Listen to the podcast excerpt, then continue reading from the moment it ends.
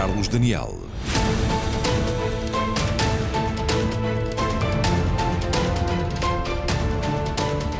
Boa noite.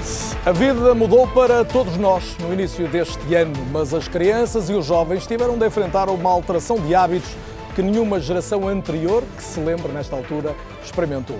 Até os mais pequenos deixaram de ir à escola de um dia para o outro e todos passaram a estar mais tempo em casa. Aqueles que estão no fim da adolescência, a chegar à idade adulta, viram-se privados de muitas horas de diversão ou de viver plenamente o fim do secundário e a entrada na faculdade. Falamos hoje dos jovens e de como a pandemia os afeta, com o contributo desde logo de dois pensadores da educação em Portugal, os ex-ministros Eduardo Marçal Grilo e Nuno Crato. Connosco também a infecciologista pediátrica Maria João Brito, o psicólogo Eduardo Sá e o professor do ensino secundário Rui Correia.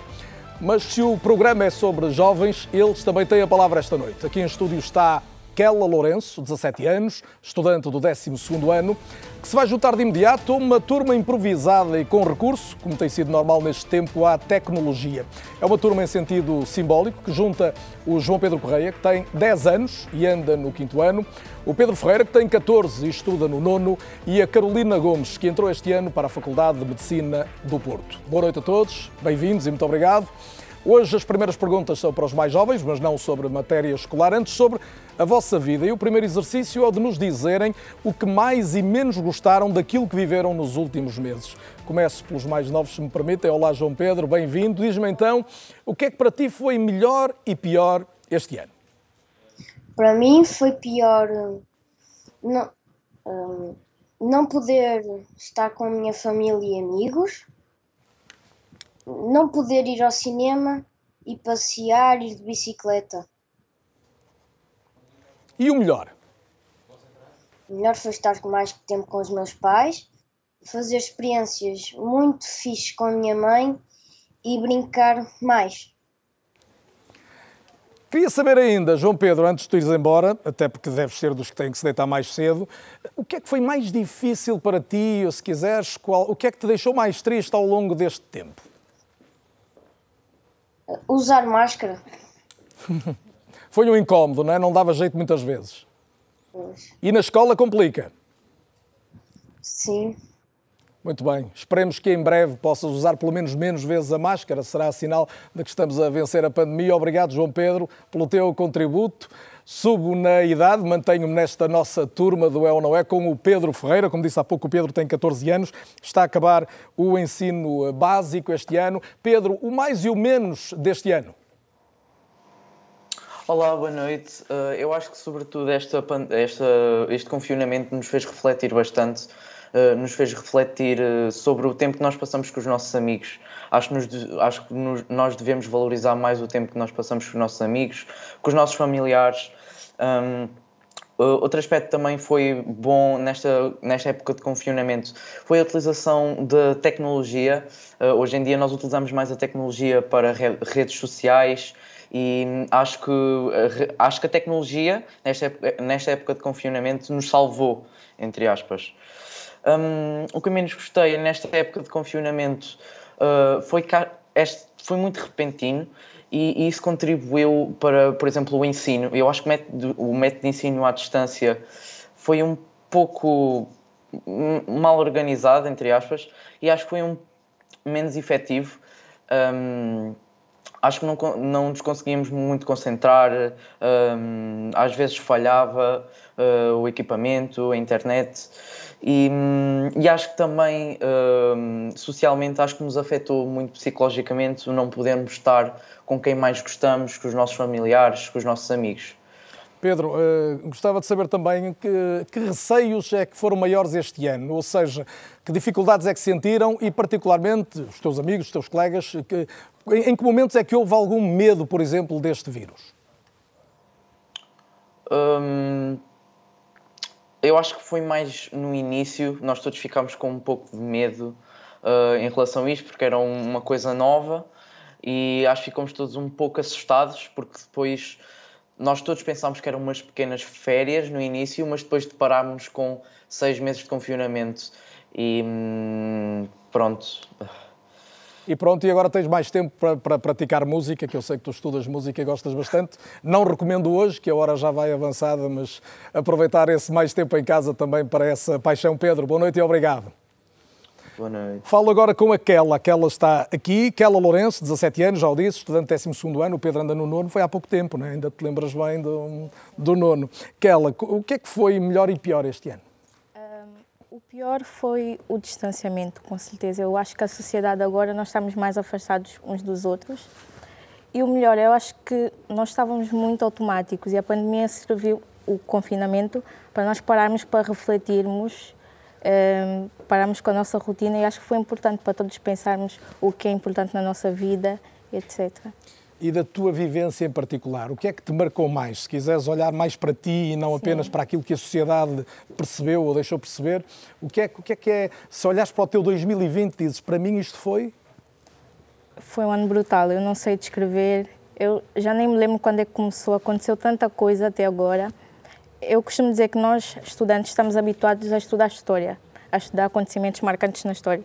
E este ano nós estamos a fazer parte de, de um acontecimento muito importante. Já temos aqui uma série de depoimentos, eu diria, bastante interessantes para a nossa conversa, mas junto mais um, o da Carolina Gomes, em direto a partir do Porto. Carolina, boa noite e bem-vinda. A Carolina está no primeiro ano da faculdade, acabou de entrar na Faculdade de Medicina da Universidade do Porto. É, pois, uma experiência nova num ano muito estranho. Já vou a isso também, Carolina, mas antes de mais, também da tua parte, pedia o mais e o menos deste ano típico. Olá, boa noite. Boa noite e bem-vinda. Nós, enquanto jovens, estamos habituados a ser sempre pessoas muito livres e que gostamos muito de fazer aquilo que, que queremos e que efetivamente gostamos.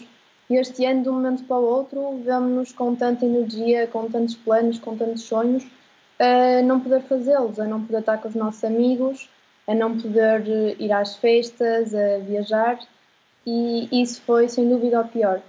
Mas também lá está, como disseram há pouco, nós tomávamos a nossa liberdade uh, muito como garantida e acho que essas coisas banais, mesmo de ir à escola, que tantas vezes resmungávamos, agora eu pelo menos dou imenso valor a isso e quem me dera poder ir todos os dias para a escola ou para a faculdade como antes. O lado bom da pandemia? O lado bom, lá está, acho que foi aprendermos a valorizar. Foi perceber isso, valorizar o, o, que tínhamos. Sim. Carolina, há uma circunstância que uma aluna que acaba de entrar na faculdade e que viveu o último ano do secundário eh, está num, está num ano muito, muito particular para, para lhe acontecer uma coisa destas. Não é? Ninguém avisou que este ano, que devia ser o de festas, de, de final do, do secundário, de praxes eventualmente na faculdade, de toda uma descoberta, ia ser uma coisa tão fechada, não é? Exatamente, e pelo menos no meu caso e as pessoas que entraram este ano na faculdade, nós fomos quase que prejudicados duas vezes, porque nem podemos terminar o secundário, nem podemos começar a faculdade, ou seja, nós tivemos o último dia de secundário, o último dia do 12 ano da escola, sem sabermos que ia ser o nosso último dia, não podemos ter um sem fim de experiências que nos, iam, que nos iam ajudar a sentir que este ciclo estava terminado. E agora entramos num ciclo novo e também não temos todas as experiências normais da vida académica, ou seja, estamos aqui um bocadinho no limbo e a integração torna-se mais difícil, eu acho. Carolina Gomes, boa noite e muito obrigado também pelo teu depoimento. É ou não é assim que se sente a pandemia? É de facto. Temos aqui uma série de depoimentos. Eduardo Sá pergunta, se calhar de resumo do que ouvimos, é quanto é que vale na vida desta gente um ano? Ui. Vale muito. Mas pode comentar tudo o que ouviu à vontade. Não, não, Mas vale muito, não é? Um ano vale muito, não, mesmo um ano deste. Vale seguramente muito mais do que um ano. Agora, eu, eu acho que, de repente, houve aqui muitos safanões que podem ser importantes. nós todos estávamos a viver uma altura, a nível global, em que íamos ficando com a sensação de que os maus devagarinho iam ganhando. E, de repente, foi preciso uma coisa microscópica para, de repente, nós percebermos que o mal se pode vencer por aquilo que nós temos de melhor. E, e, acho que foi muito engraçado para estes jovens, sobretudo para eles, para nós também, evidentemente, porque eu, eu, tenho a impressão que em muitas circunstâncias nós educamos os nossos filhos quase para serem autossuficientes, para de alguma forma não precisarem de quase ninguém. e havia uma tendência até que fazia com que algumas perspectivas dessem a entender que, no fundo, os países ganhariam se fossem uma ilha.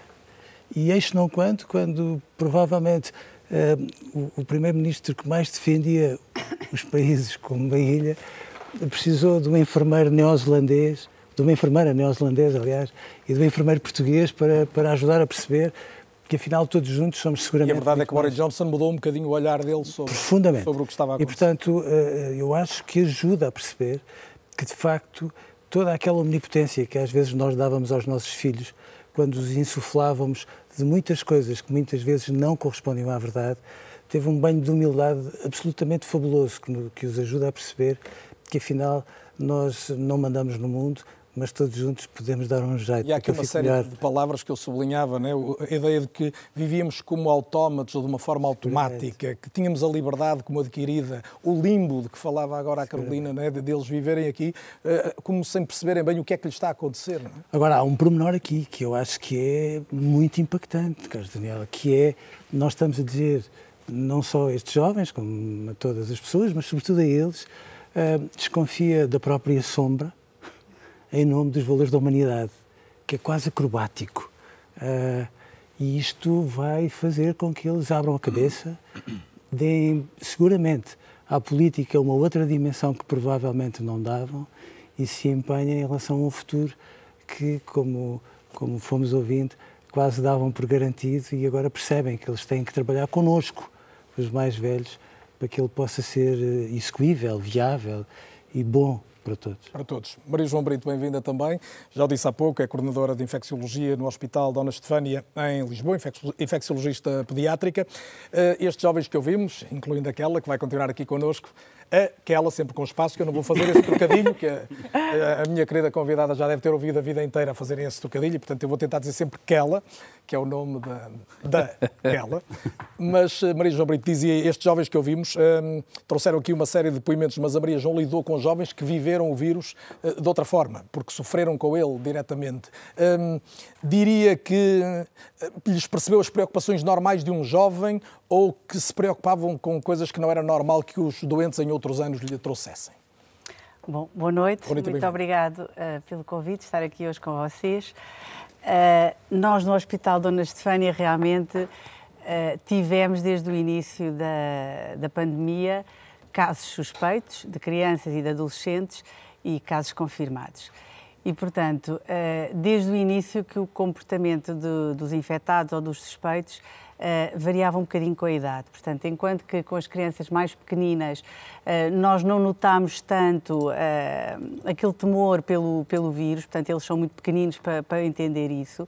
E, além disso, nós no Hospital Dona Estefânia, desde o início, que deixámos sempre um acompanhante, portanto, as crianças e os adolescentes nunca estiveram sozinhos, portanto, foi uma uma medida ousada que decidimos Mas fazer. Mas hoje não tem dúvida de que resultou, que foi e fundamental. Acho que sim, que foi fundamental. Em relação aos adolescentes e aos jovens, eu devo-lhe dizer que o início foi um bocadinho para nós uh, imprevisível. Porquê? Nós, no início, vinha, íamos e entramos com os doentes infectados com uma série de equipamentos de que eles muitas vezes apenas nos conseguem ver os olhos. Portanto, isso era uma coisa muito perturbadora, porque não conseguimos ter um contacto direto com os doentes e, e, percebemos que os adolescentes ficavam amedrontados e ficavam. Ou seja, as crianças ansiosos. acabaram por lidar de modo mais fácil com sim, isso. Sim, sim, sim. E os adolescentes ficavam muito ansiosos com esta situação. Uh, dentro dos quartos, todos têm televisão e devo-lhe dizer que a comunicação social passa, maioritariamente, notícias sobre o Covid. E nem sempre são notícias agradáveis, não é? E, portanto, aquilo eh, assustava ainda mais os adolescentes. Isto eh, foi de tal maneira que eu um dia disse à enfermeira-chefe, oh, enfermeira Ana, nós temos que mudar aqui os canais da televisão, porque eu acho que isto está a ser contraproducente para os miúdos, que eles já estão doentes e estão a ver uh, estas coisas na televisão. Bom, Uh, tentámos, uh, o serviço é um serviço de pediatria, portanto é um serviço muito ligado à humanização, uh, usamos sempre... Mas tratou os jovens até aos 18 anos, se não estou em erro. Não? Até aos 18 anos, e usámos sempre o máximo que pudemos, portanto, de música, de manter o ambiente que para eles, eles percebessem, explicar-nos porque é que estávamos assim vestidos, quem éramos, os vidros são espelhados da unidade e, portanto, do lado de fora tentávamos que eles vissem o nosso rosto, que para nós isto é muito importante. Mas aquilo que devo dizer é que estes adolescentes e as crianças que tiveram alta foram depois começados a ser seguidos posteriormente em consulta. E devo-lhe dizer que hum, nos adolescentes existe uma percentagem, começámos a ver que havia uma percentagem importante de ansiedade em relação à pandemia. Portanto, mesmo depois de estarem infectados, não queriam sair, não querem fazer desporto. Eh, eu devo-lhe dizer que o caso, por exemplo, mais perturbador que vi foi em agosto, um adolescente que me entrou na consulta todo vestido de preto, vestido de lã, com um gorro na cabeça, e que a mãe disse que desde que tinha estado internado que ele não tinha realmente saído nem queria estar com os amigos. Portanto, nós criámos desde logo um protocolo com a, a pedopsiquiatria e a psicologia, em que fazemos um seguimento não presencial e presencial, quando é preciso, e também um protocolo com outra situação que às vezes as pessoas não pensam, que foi com os nutricionistas porque uma série de, de, adolescentes, o facto até de estarem um pouco mais deprimidos e ansiosos, fez com que realmente começassem a comer de uma forma uh, desequilibrada e os índices de massa corporal a aumentar e temos nesta altura um problema também da obesidade e que estamos a tentar também É um bom alerta, até porque a obesidade também tem estado muito ligada a casos mais difíceis de, de tratamento deste, deste vírus ou desta doença da Covid-19. Um, já vou querer ouvi-la mais também sobre como é que o vírus efetivamente atinge os mais novos, porque ainda há uma série de dúvidas nas pessoas e na forma como nos relacionarmos com eles, mas uh, uh, cumprimento também no Nucrato mais uma vez. Uh, também este tempo provou, e muitos dos depoimentos que ouvimos, que a escola é muito mais que um lugar onde se aprende e ensina, não é? Ouvimos falar de, do que lhes fez falta a vivência, e ela não está ainda devolvida, está devolvida à escola, mas não a vivência na totalidade. Está devolvida parcialmente, não é? É verdade, isso é verdade. Eu julgo que este, este momento provou várias coisas e há, há muitas lições que nós tiramos todos de, de, deste momento e que vamos continuar a tirar, porque isto não acabou e porque há uma série de efeitos da pandemia que se vão ver mais tarde, sobretudo no ensino, em que as coisas demoram tempo a ter algum efeito. Uh, eu diria que as pessoas verificaram que a escola é um meio de ensino, mas é um meio de ensino social. A atividade de ensino é, sobretudo, uma atividade social. E é isso que faz uh, a grande beleza da escola porque não é um aluno sentado a ler um livro e a tentar perceber as coisas e de volta e meia fazer uma pergunta, mas é uma turma dinâmica, com professores, com colegas a quem se telefona, a quem se pergunta, com um professor que faz uma pergunta na aula e que os alunos não sabem, mas há uns que sabem e ficam a saber como é que, porque é que o outro sabe e eu não sei, porque como é que é. Há interpretações diferentes, então em matérias como, sei lá, história, eh, português, leitura de textos, tudo isso. O conhecimento também é um brota dessa interação, não é? É uma interação social é uma interação social, não é uma coisa parada, em que há um aluno de um lado, um conhecimento do outro, mas é uma procura conjunta para melhorar os conhecimentos todos. E isso está muito prejudicado com este ensino uh, à distância e com, com a paragem do ensino, claro. Agora, nós também temos que falar das coisas positivas, porque senão ficamos todos muito Aliás, deprimidos. O programa começou com o, programa o e o mal. É? E eu gostei imenso, gostei imenso de ouvir os jovens, porque acho que eles falaram praticamente de tudo o que foi significativo aqui, não é? Mas há algumas coisas positivas, porque uh, vive, percebemos melhor que, uh, tudo isto, todas as dificuldades que, que existem e valorizamos mais o ensino, sobretudo. Eu e é aquele que... depoimento interessante, não é? O ir à escola tornou-se quase hoje uma, uma prenda, um, uma... presente. Exato, é um presente. Escola, é? Poder ir à escola, poder ver os colegas e poder estar numa sala de aula real, não numa sala de aula virtual, que é um substituto pobre da sala de aula real, não é? é claro que nós, se, tivéssemos, se isto nos tivesse acontecido há 100 anos, a situação teria sido muito mais dramática. Não só do ponto de vista clínico e do ponto de vista uh, Aliás, aconteceu algo parecido, não é só isso. há 100 anos. Aconteceu. Foi mais difícil. Exatamente. Seria muito pior. Nós hoje conseguimos ter uma aula quase presencial com a tecnologia que existe. Mas também isso nos faz estar nos limites e perceber que mesmo com esta tecnologia muito avançada, com estes, estas plataformas todas, o Zoom, o Teams, tudo isto, com estas plataformas, a presença é outra coisa. Já vamos retomar esse ponto, que acho que é um ponto que vale a pena desenvolver. Rui Correia, bem-vindo também, professor de História há 30 anos, leciona nesta altura nas, nas Caldas da Rainha, ganhou o Global Teacher Prize Portugal no ano passado, mas não é por isso que está cá, é, é seguramente algo que, que, de que terá orgulho no currículo, mas o Rui tem sobretudo uma história de, de ensinar e de pensar o que ensina, e, e o primeiro desafio para si é, era que me dissesse se mudou algo de essencial na sua escola, nas suas aulas, nos seus alunos, ou se só mudou o acessório até muito boa noite. Uh, mudar mudou, evidentemente, uh, o que não significa que a mudança em si seja algo que uh, interessa a toda a gente, não interessa. aliás, a escola tem até a função, em grande medida, de ser resistente à mudança. É um dos aspectos mais importantes que a escola assume e muitas vezes lhes dá pouca, pouca, pouca relevância. Uh, grande parte da, da, da, de alguma imutabilidade que possa existir por parte das escolas é, muitas vezes, uma espécie de pH alcalino que serve para contrariar alguma acidez legislativa com que se uh, uh, imputa às, às, próprias escolas e elas têm que se lidar com todas essas, essas intempéries. o, que eu, o que eu vejo cada vez mais é a, a oportunidade de todos começarmos a aprender com esta circunstância. E, e, isso é um elemento que eu não posso deixar de, de, de, de assinalar. Há, neste momento, a, a, obrigação, julgo eu, profissional, diria, de uh, se perceber que não podemos continuar de maneira nenhuma a repetir os mesmos erros do passado. E a verdade é que nós tivemos uma situação de ensino à distância de emergência, que não é o ensino à distância, e que fez com que muitas pessoas começassem a mesmo a pensar e a concluir, a meu ver erradamente, que o ensino à distância é algo que não funciona.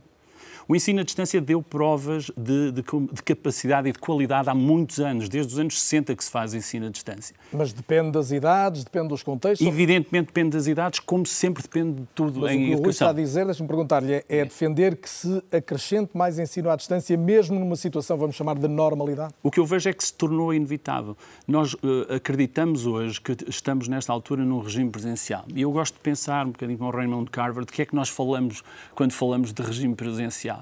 Porque se o regime presencial é continuarmos a ter salas em que se considera que os alunos estão lá para ouvir, estão lá presentes, mas verdadeiramente a sua presença é irrelevante, porque verdadeiramente aquilo que ali está em causa é a sua necessidade de ouvirem e reproduzirem aquilo que um professor vai dizer, então aí estamos entendidos, esse não é um regime presencial.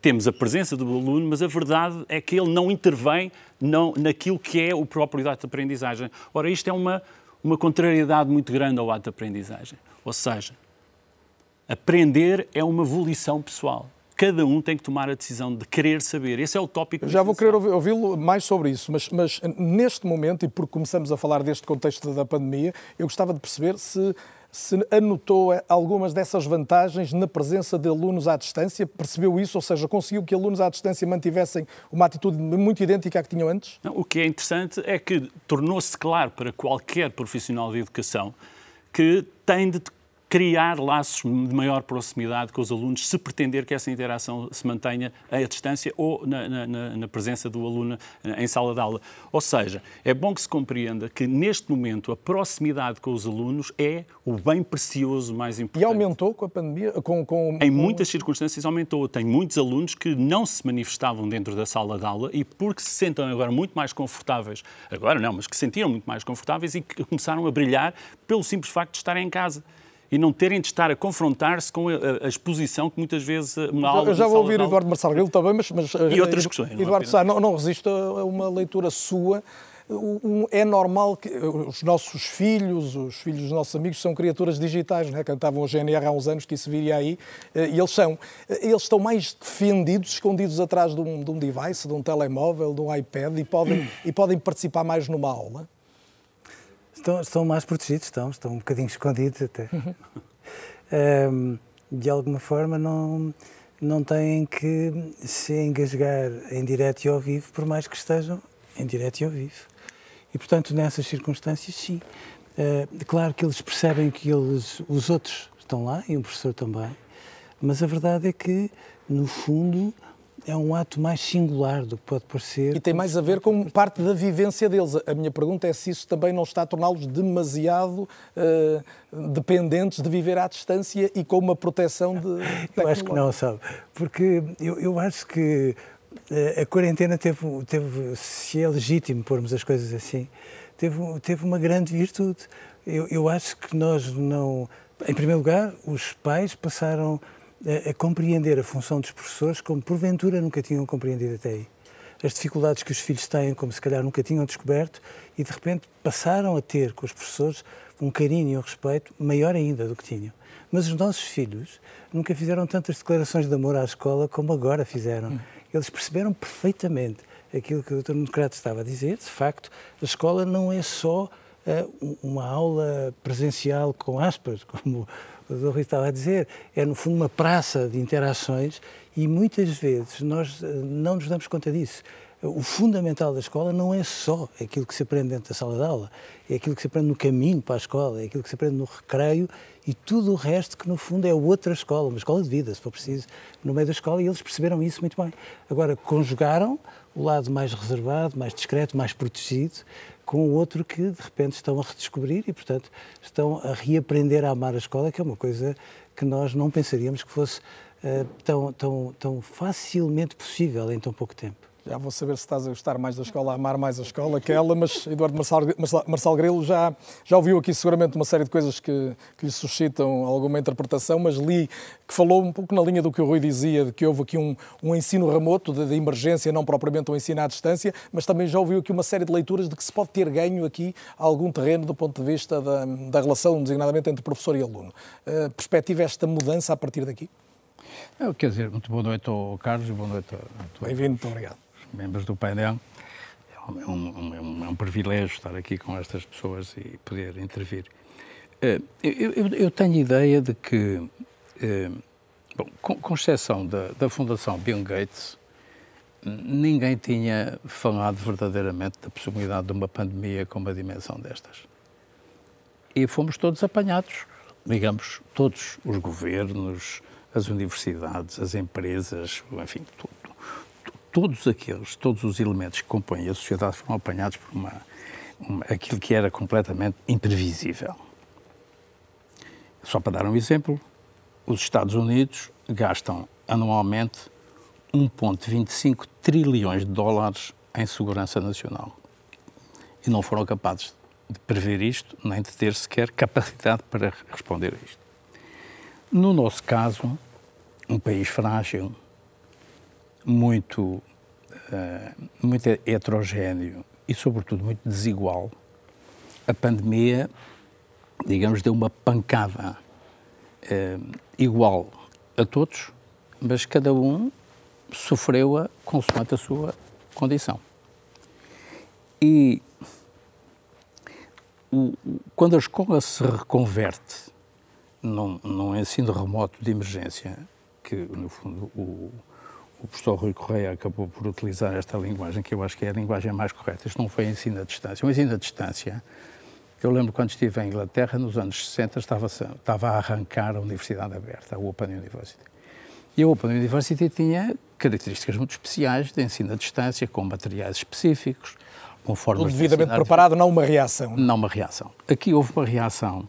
Eu acho que a reação, obviamente, que deixou de fora muita gente, foi muito perigoso, isso para muitos estudantes que tiveram imensa dificuldade, muitos alunos que tiveram imensa dificuldade, mas foi possível encontrar aqui eh, formas de mitigar o dano. No fundo, o que houve foi um dano muito grande e encontrou-se uma forma de mitigar esse, esse dano. Uns de uma forma, outros de outro. Aquilo que, que eu penso que, que, que, que importa fazer é avaliar bem as soluções que foram adotadas nas várias escolas, nos vários níveis uh, educativos. Tenho uma ideia já de, de eu, que avaliação que faria hoje? Oh, oh, Carlos, eu julgo que houve aspectos uh, positivos e aspectos negativos. Não está ainda feita uma avaliação minimamente científica sobre isto. Há opiniões, cada um tem a sua. É, será do apanhar dessas opiniões todas que nós conseguiremos ter uma, uma, uma conclusão ou um conjunto de, de, conclusões para o futuro. Porque a mim o que me preocupa mais, no fundo, é a imprevisibilidade daquilo que nos espera. Não é bem incerteza, porque na incerteza nós temos vários cenários, não sabemos a qual é que vai ocorrer. Na imprevisibilidade nós sabemos qual, quais são os eventuais cenários que vão ocorrer.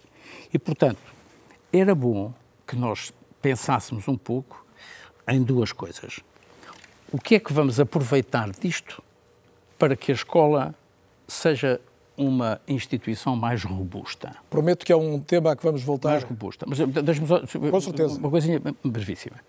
E depois perceber que as novas tecnologias têm um papel dentro da escola no ensino presencial. Penso que o Dr. Rui Correia era nessa linha que se, que se movia. Eu dou só um exemplo. Eu conheço uma escola, se processa em Milão, em que Hoje em dia, os alunos não têm qualquer espécie de papel. O papel foi completamente abolido. Completamente abolido. cada miúdo tem apenas um iPad, esse iPad é personalizado e todo, todos os materiais, as fichas, os testes, os exames, uh, aqui, os trabalhos de casa, uh, os, os PowerPoints, está tudo naquele, uh, naquele iPad. E isto significa um salto enorme.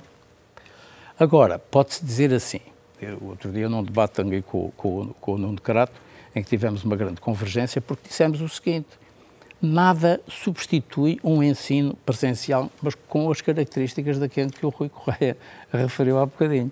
Porque há um, há um, há um ensino presencial em que os alunos estão lá, mas não estão. Só para ouvir. E, e esta, e esta ideia, que aliás há um, há um, um trabalho publicado numa, num jornal eh, qualquer, já não sei qual é, eh, inglês ou americano, já não me recordo, em que se diz exatamente o que o Rui Correia disse. É que houve em certos casos, uma maior libertação da parte do estudante pelo facto de estar em casa e ter um ambiente que lhe é muito mais favorável e teve muito maior capacidade para interagir. Isto pode ser muito positivo, mas isto é preciso que seja depois traduzido em termos do funcionamento. A palavra aos estudantes, outra vez, e neste caso àquela. Aquela, hum, que é, viste vantagem em poder ter aulas em casa? O que, é que, o que é que se ganha no momento desses? E se quiseres a pergunta mais simples, o que é que tu preferes hoje? Estar em casa mais tempo ou verdadeiramente ir à escola sempre que possível? Atualmente, completamente a escola. Eu antes reclamava de acordar cedo, mas eu tenho a certeza que quase toda a gente sentiu saudades de reclamar por acordar às oito, sentiu saudades de estar na escola, dos professores, dos TPCs eu prefiro a escola online. O presencial é muito diferente do que estás atrás de um computador. Um, eu me sinto mais confortável pessoalmente. e, e traz-me a tua vivência concreta neste sentido. Quando em casa, e falo de ti não apenas porque uh, aquela é uma estudante de uma escola pública da zona de Lisboa, nasceu em Angola, está cá há sete anos em Portugal, mas fala muito bem português e é uma ótima aluna e, portanto, uh, está mais que, que, ambientada, mas seguramente sentiste que alguns dos seus colegas tiveram mais dificuldade nisso. Uh, a que é que eles atribuem a dificuldade? O não estarem com, com os amigos na escola, dificuldades tecnológicas, de não terem acesso ao computador, de não ouvirem bem o que era dito na sala. Uh, na tua vivência, o que é que foi mais difícil? Acho que foi tudo. Foi o ter acesso às tecnologias e também porque estávamos a meio de uma pandemia. Muita gente não se sentia motivada para estar a levantar, para ficar à frente de um, de um PC a ter aulas. Eu senti que muitos dos meus colegas desapareciam. Tu Estás mandavas a falar mensagens. de abril e maio. Sim, sim. Agora é diferente. Agora, presencialmente, parece que voltou tudo ao normal. Sim. É diferente porque eu estou a perguntar isto porque há alguns alunos que, por razões de, de quarentena, desde logo têm que continuar a estar em casa, sim, mas sim. o cenário já é muito diferente da vossa, da vossa vivência escolar. Sim, sim, nós agora estamos todos presencialmente. Claro que há alguns que preferiam ir para casa porque têm medo com o aumento dos casos atualmente, mas depois há o meu caso que eu prefiro estar na escola, acho que é muito diferente ter aulas presencial e online. O que alguns estudos começam a indicar, e de uma forma muito clara, é que esta pandemia aumentou também de modo exponencial os casos de ansiedade. Os jovens estão entre os que apresentam sintomas depressivos já concretos, o que obriga as escolas a procurarem estratégias de resposta. Em três agrupamentos do país vai haver já este ano sessões para que os alunos aprendam a concentrar-se e a gerir melhor as próprias emoções. É um projeto que foi encontrado pela repórter Filipa Dias Mendes.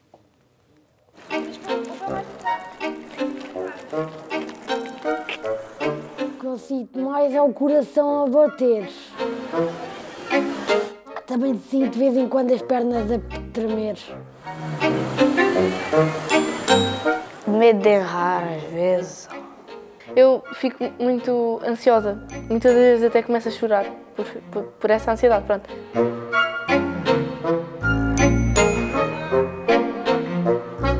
Às vezes tenho medo que fique sozinha e que eu não gosto de estar sozinha.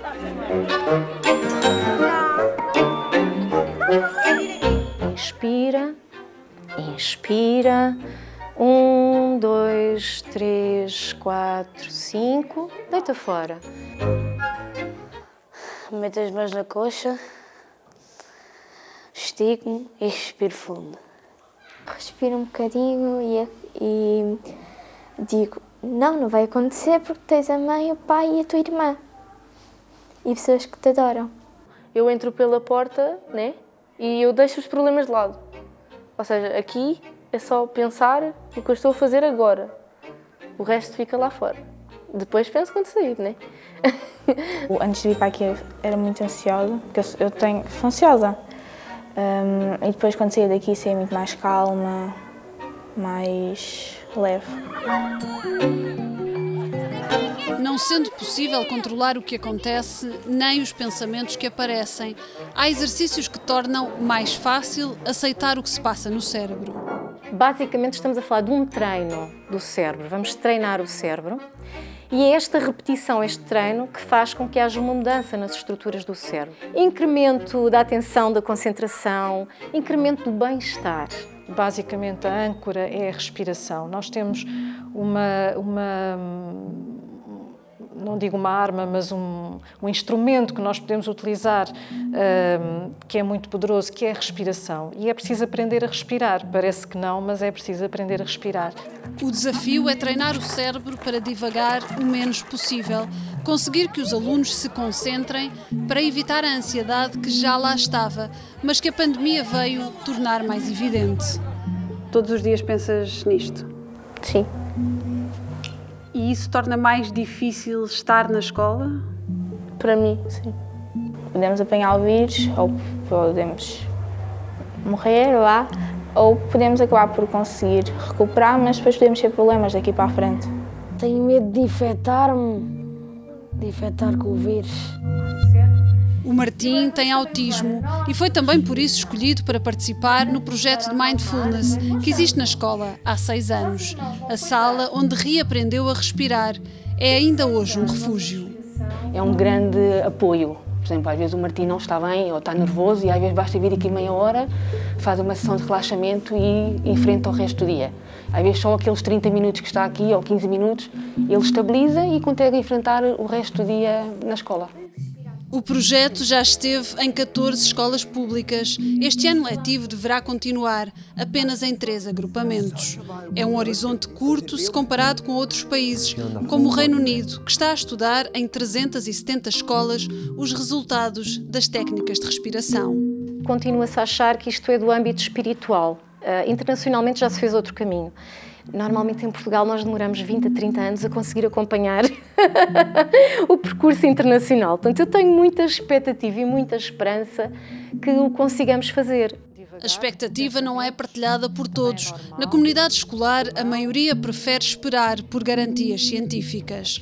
Até lá, os alunos que aprenderam a respirar fundo garantem que aprenderam também a agradecer. Por ter uma família, por ter um lar, onde posso viver e por ter saúde e não estar internado no hospital, por exemplo. E é isso. A pandemia fez escalar a ansiedade entre os jovens e alterou as prioridades. O vírus mudou a escola e é já certo que, pelo caminho, mudou também os mais novos.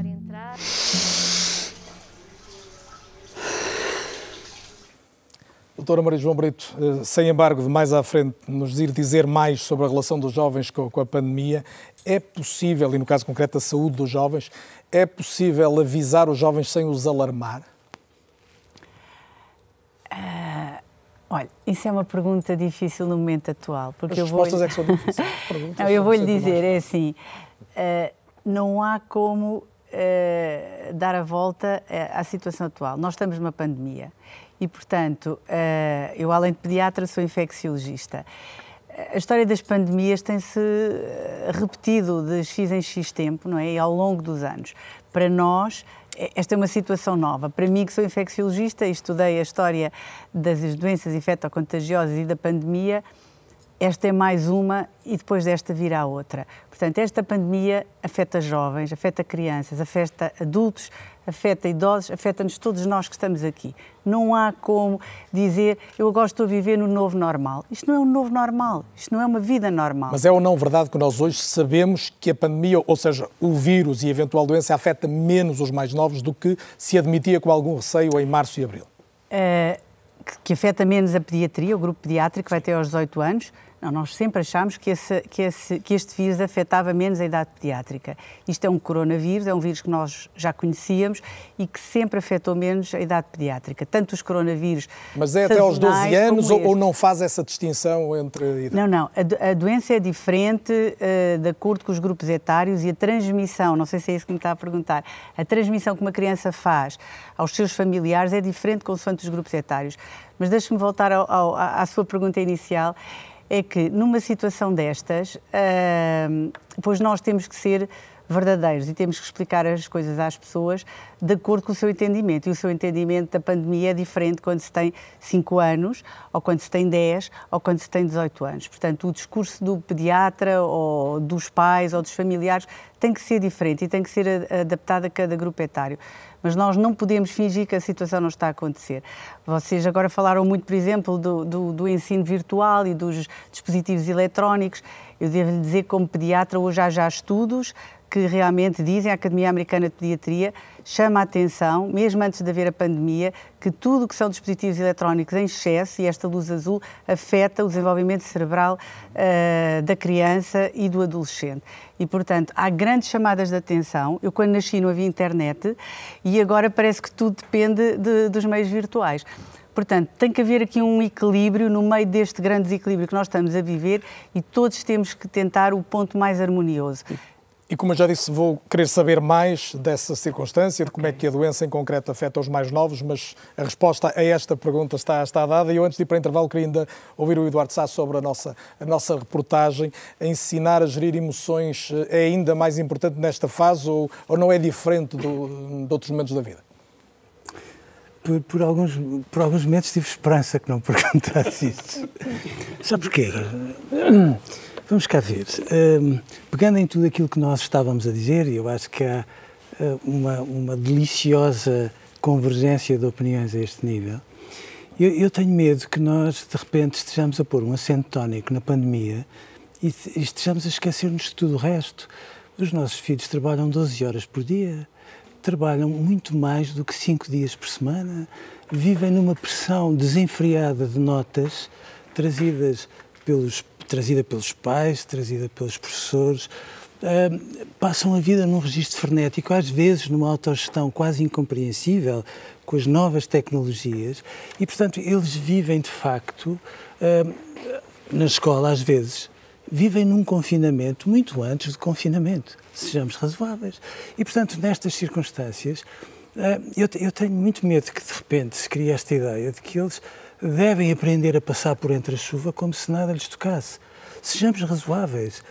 Eu, eu, eu, eu fico dilacerado, como todos nós, perante tudo o que nós estamos a viver, mas eu acho muito importante que, finalmente, se discuta a morte na escola, que era uma coisa que nunca se discutia e que é uma coisa absolutamente fundamental para nos dar um rosto humano e darmos uh, valor àquilo que de facto tem valor. Agora, favor, o medo é só uma questão de sabedoria. E, portanto, de repente, eh, nós andarmos a enxutar os medos, a respirar fundo, como se no fundo as emoções precisassem de ser controladas, quase como se fossem um urso feroz que aprende a andar de bicicleta, com todo o respeito por quem leva estes projetos por diante, é, é, é uma ideia demasiado escorregadia para nós podermos pegar em tudo aquilo que a escola nos trouxe de aprendizagem no meio de uma pandemia e reconverter isso tudo, sobretudo ajudando-nos a explicar uh, aos pais, no primeiro momento, que as crianças precisam de ter medo, mas, sobretudo, precisam de ter tempo para ser crianças, que é uma coisa que eu acho que é importante que nós falemos. Eu sei que é recorrente no seu discurso e prometo que também vou pegar nessa ponta que deixamos solta agora. Fazemos uma pausa curta, é o único intervalo do é ou não é. Voltamos logo a seguir para o encontro de uma família, uma família tipicamente portuguesa, uma família normal, com dois filhos, que teve de fazer a adaptação que foi comum a muitos milhares de outras famílias. É mais um exemplo para voltarmos à conversa logo a seguir e é imediatamente após o intervalo. Até já.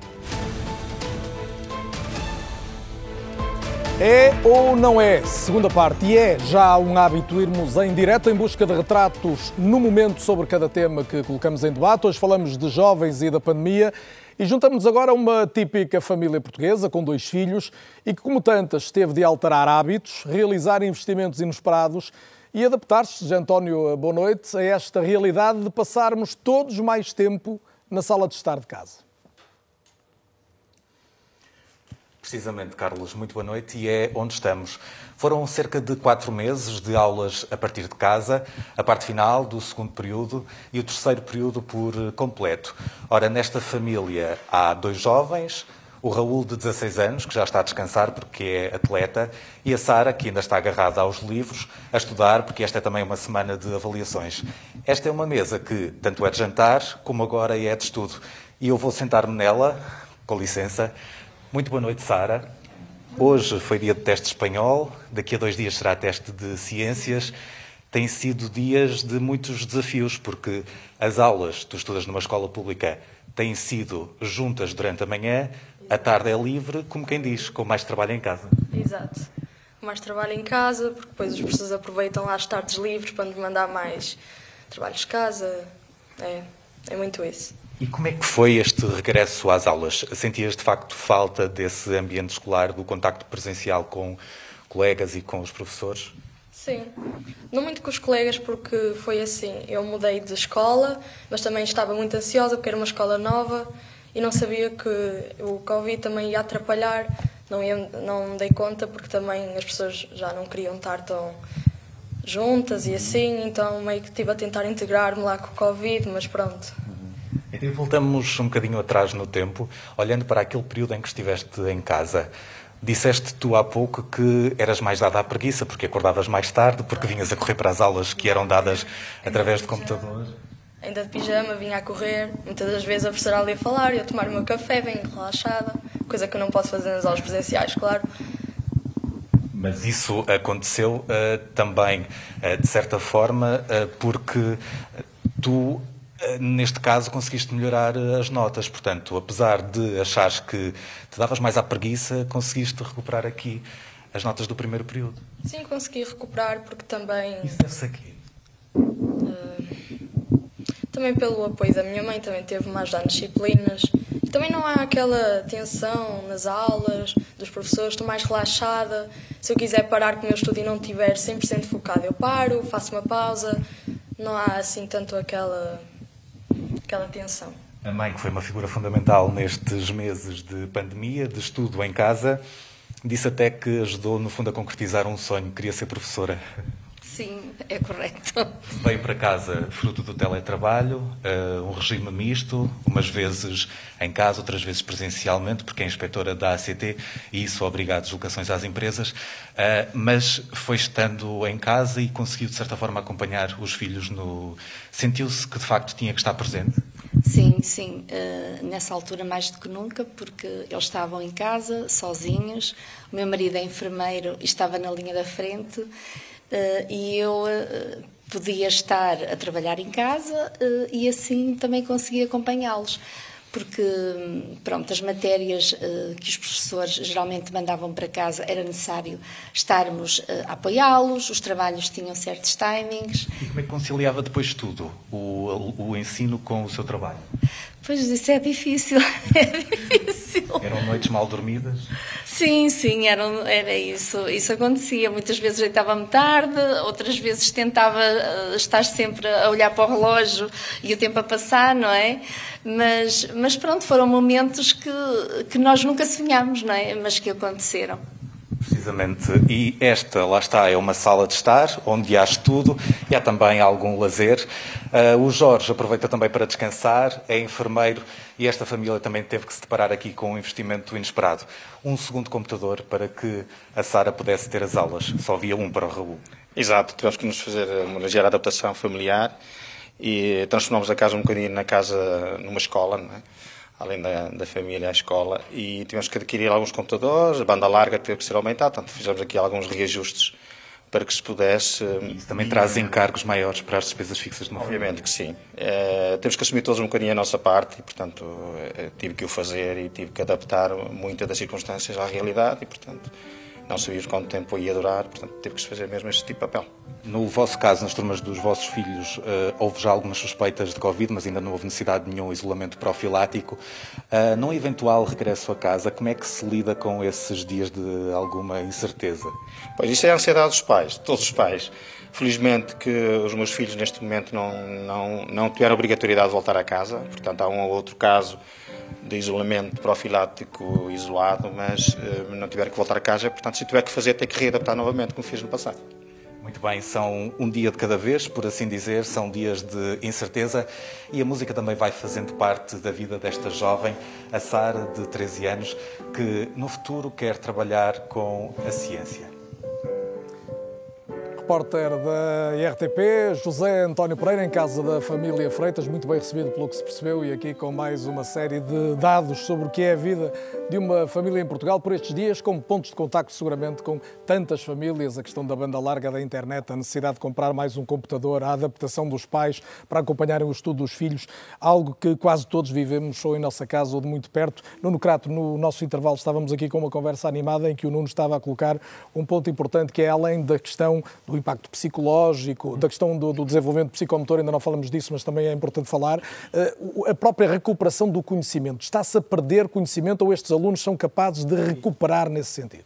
Nós certamente encontraremos alunos que beneficiaram destes, destes momentos, por algumas razões. É sempre possível, mas a larga maioria dos alunos não beneficiou. Aprendeu menos. Aprendeu menos. Isso é hum, óbvio. Quer dizer, é óbvio que isto trouxe um, uma disrupção da escola e que isso tem uma série de efeitos negativos na escola. O simples facto de se passar do ensino presencial para o ensino remoto uh, de emergência traz desvantagens no ensino. Nós não podemos comparar o bom ensino remoto com o mau ensino presencial. Nós temos que comparar o bom ensino presencial com o bom ensino remoto. E o que se sabe... Se forem os dois bons, o presencial é melhor. O presencial é melhor. Isso sabe-se há muito tempo. Há muitos estudos sobre isso, feitos sobretudo nos Estados Unidos, onde se comparam o conhecimento que os jovens têm, adquirindo esse conhecimento através de ensino presencial e através de ensino remoto. E são estudos que têm sido feitos sobretudo ao longo das últimas duas décadas e que, só, que são difíceis de fazer, mas foram feitos e chegou-se a esta conclusão. Portanto, isso não quer dizer que não, não haja vantagens no ensino remoto e muitos estudantes nos Estados Unidos, já antes disto, tiravam uma ou uma outra cadeira de forma remota. Eu tirei um curso uh, remoto em certa altura da minha vida, portanto, toda, isso, é bom ter essa possibilidade.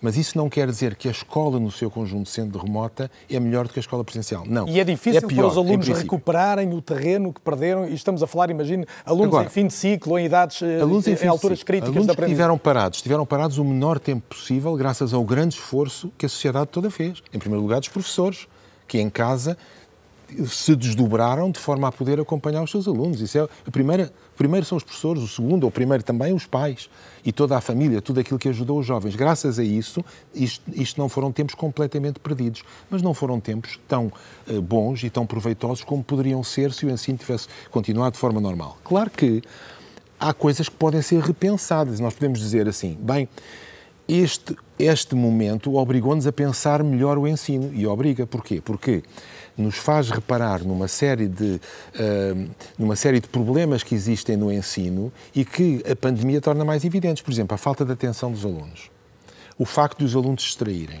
o facto de nós termos de dosear as aulas de forma a ter picos, a ter alturas de maior concentração, depois a ter momentos em que os alunos fazem os seus trabalhos, conciliar a autonomia dos alunos no seu trabalho com, eh, com, a, com a exposição por parte do professor. Quer dizer, tudo isso, estar constantemente a verificar se as coisas estão bem compreendidas, se não estão, se é preciso voltar atrás, se é preciso explicar melhor, eh, fazer os alunos eles próprios intervirem nas aulas, tudo isso é muito mais difícil no ensino remoto.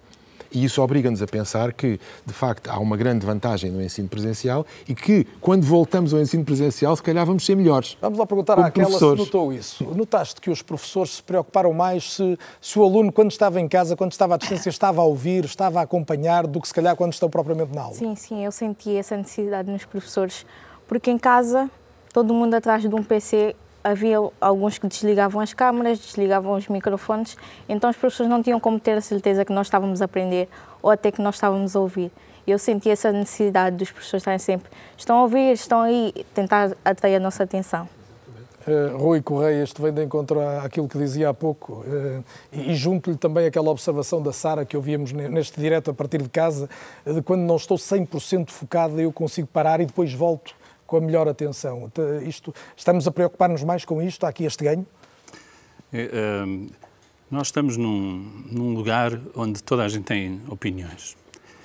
Um, se nós juntarmos 10 pessoas num sítio qualquer e se houver apenas uma delas for professor, os outros 9 vão explicar a essa outra pessoa aquilo que ela deve fazer. Era melhor se fizesse isto, e se fizesse isto, e se fizesse isto. E, e nós vivemos isto, vivemos constantemente esta ideia dos, dos especialistas instantâneos em, em, sala de aula, sem nunca ter entrado não, na nos média a coisa não é muito diferente. Não duvido, não sentimos duvido. Coisas em vários, em vários, em vários, futebol e tal. Ora bem, eh, eu acho que há aqui uma, há aqui um, uma, uma ideia, pelo menos, que me parece relevante uh, recensear, que é. Fala-se muito em recuperar o tempo perdido. A mim custa-me imenso considerar isto um tempo perdido. Eu acho que, um, um, correndo, como sempre, o risco de me chamarem otimista e crítico em relação a estas coisas, eu acho que esta é uma excelentíssima oportunidade para as pessoas aprenderem a fazer melhor e a saberem mais coisas sobre o que não sabiam. Há bocadinho foi dito aqui uma das coisas mais relevantes que é fundamental, e disse também de uma forma injusta, por parte do, do, do, do Eduardo Sá, que não se falava de morte nas escolas. É essencial falar-se de morte nas escolas e fala-se de morte nas escolas há muitos anos. O problema é que não se fala da morte como um, um, uma companhia próxima. E isso, isto trouxe essa realidade, isso trouxe esta, esta premência. Uh, a morte é apenas um dos aspectos, crucial, não, não duvido, mas é apenas um dos aspectos que nos permitem sermos melhores com esta pandemia. E o que nós, nós podemos passar o tempo todo a discutir quais foram os problemas que, que, que, que resultam de, de, se ter passado por esta pandemia. Interessa-me de facto, interessa-me concretamente muito mais estudar o que é que nós ganhamos com isto, uh, dentro da linha do que o professor Luís Marcelo tinha dito há pouco. Esse é um ponto que me, que me, com que me identifico muito. E é bom que se compreenda que uh, há uma, uma, uma, há uma série de ideias feitas que têm de ser completamente questionadas. Por esta, esta, ideia, por exemplo, esta ideia de que nós temos uma geração a mais qualificada de sempre. Eu não tenho nada a certeza que isso seja assim. É certamente uma das mais escolarizadas. Agora, o que é, o que, é que se pretende dizer com isto da qualificação? É a ideia de que a escola deve preparar os alunos para um determinado fim, um objetivo uh, material, uma visão utilitária, material. utilitário. Eu discuto isso com muita, com, muita, com muita veemência. Não acredito, sinceramente, que a utilidade seja a grande função da escola. O outro aspecto... Qual é a grande função da, da escola? A grande é função da escola é garantir o acesso ao conhecimento hum. e não o acesso à, à, à, à universidade. Oi, oi, um Nós vivemos uma toxicodependência, eu não me canso de dizer isto, vivemos duas toxicodependências, verdadeiramente. Temos a toxicodependência das notas, das classificações, da, objetivo, da quantificação do conhecimento e, em segundo lugar, temos a toxicodependência do currículo. E esta toxicodependência do currículo significa que nós vamos ter de aprender determinadas coisas se o não, de, de determinada maneira, em determinado tempo. E se o não fizermos, vamos ter aqui um problema para o futuro. Eu não confio de maneira nenhuma nesta, nesta, nesta visão das coisas. O que nós temos de compreender é que a escola não tem que ser o desfecho do conhecimento, a escola tem que ser a, a, a, plataforma, a rampa de lançamento do conhecimento. A sala de aula é o último sítio onde o conhecimento deve ser relevante. A escola constitui uma ínfima parte da vida e do destino de uma pessoa. A escola é apenas uma forma económica de garantir que, se, que, em poucos anos nós podemos fazer com que alguém possa ser mais Hoje, livre só para sintetizar agora esta questão suas, que é relevante depois ideias. de muito já que ouvimos aqui, só, só mesmo em poucos segundos, uh, voltar a nossa atenção para a capacidade dos alunos aprenderem é um dos ganhos deste momento. Eu acho que, como, que como, como, como, já seria óbvio, nesta, nesta, e como todos os professores conhecem, por exemplo, esta ideia da recuperação, de, de, temos que recuperar o tempo perdido. Eu, eu, eu acho que não temos tempo suficiente para perceber aquilo que estamos a aprender agora nós devíamos eventualmente colocar tudo de lado para estudar atentamente o que está a acontecer neste momento e poder uh, perceber-nos com verdade e com, e com realidade e com tato, evidentemente, com tato, um aspecto essencial dentro da questão do ensino, uh, e, e perceber-se de que forma é que esta, esta é uma realidade que deve ser objeto de conhecimento e aprender ao máximo com o que está a acontecer nesta altura. E os professores estão a fazer isto, os pais estão a fazer isto, as instituições estão a fazer isto. É incrível aquilo que as pessoas, a forma como as pessoas criticam quem neste momento está a lidar com a, com a, com a pandemia em primeiro lugar. Nós estamos uh, num momento absolutamente único para uma geração. Nós já antes vivemos isto, mas não foi esta geração e não era. Vou continuar a ouvir opiniões. No mesmo patamar tecnológico. Eduardo Sá fez-me sinal e já vou dar a palavra ao Eduardo Marçal, Marçal Grilo, mas uh, Eduardo Sá. Eduardo para Eduardo. Não, não, eu... Só porque foi citado e esta questão da morte uh, que o, não, que o Rui Correia levantou. Não, não, Continuo a achar que temos uma deliciosa convergência, mas isso é só um pormenor. Agora, vocês têm total convergência. Eu gostaria também de falar sobre Mas há aqui um pormenor que eu acho que é importante. Ou seja, para além de tudo isto, como é evidente, o que a mim preocupa é que nós estamos a falar do último ano letivo que, para muitas crianças, terminou em março.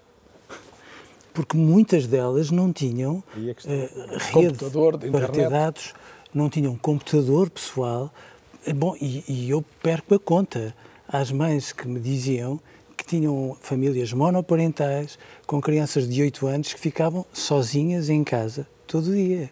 E, portanto, nós temos que ter a noção de que, de facto, o último ano acentuou de uma forma sufocante, acho eu, desigualdades sociais que merecia que nós uh, discutíssemos como deve ser, com mais duas particularidades, se me dá licença. Primeiro, as crianças com, uh, descritas como tendo necessidades educativas especiais, que no fundo disto tudo, uh, eu receio que tenham ficado com mais necessidades educativas especiais. E a mim parece-me, muito sinceramente, que este ano letivo não é igual a um ano letivo como os outros todos. Portanto, nós vamos ter dois anos que são rigorosamente atípicos em muitos aspectos, eu, eu, lembro que nesta altura as crianças estão na escola com um esforço inacreditável da parte dos professores, às vezes sem condições nenhumas, e ali, de uma forma determinada a dar aulas, que para terem ventilação abrem as janelas, com frio, ruído que vem de fora, etc. E tudo isto faz com que este ano não seja manifestamente igual a todos os outros que nós conhecemos, e já são dois anos assim. E, portanto, a determinada altura, eu acho que é muito urgente, para além de tudo o que nós estamos a aprender, para além da maneira como nós temos que repensar o ensino, e pode ser a oportunidade para o fazermos, se nós fizermos tantas reformas em, em tão pouquinho tempo, bom, o que é que nós podemos fazer, se as quisermos fazer de facto? Mas, de facto, são dois anos que inclinaram as desigualdades de uma forma tão acentuada que Vai ser preciso corrigir alguns desses pontos para evitar que elas muitos, muitos, muitos, se tornem tão, tão amplas. Uh, Eduardo Marçal Grilo fez-me sinal. O senhor costuma falar em três pilares fundamentais para, para o ensino, né? o conhecimento, a atitude e os valores. Encaixa-se de alguma forma nisto que já ouvimos aqui hoje? Da forma de ensinar, das preocupações, do que se quer dar aos alunos? Deixe-me ver quais são as, do que foi dito, quais são as preocupações que eu tenho. Eu tenho aqui. Uma, a primeira preocupação não é o conhecimento para mim primeira preocupação para mim é a instabilidade dos miúdos. E aqui a Maria João referiu isso. Eh, é a instabilidade emocional que os miúdos tiveram. É a, a, a probabilidade altíssima de ter imensos miúdos que têm perturbações mentais. Isto também preocupa muito mais do que eles não saberem a regra de três ou não saberem fazer uma derivada no, no, nos anos mais avançados. O que, é que, o que é que eu penso que vale a pena, em que vale a pena pensar? É este período que eles estão a viver desde março, eh, com todas estas perturbações, isto eh, deixa-lhes um dano ou não? Eu acho que lhes deixa algum dano, mas como dizia o, o, isto, deixa, isto, isto dá-lhes também uma experiência, uma vivência únicas. Eles jamais esquecerão isto. E vou comparar. O meu pai teve a pneumónica em 1919. E era uma coisa que o marcou, que o marcou muito. Não foi pelo facto de não ter aprendido uma coisa qualquer.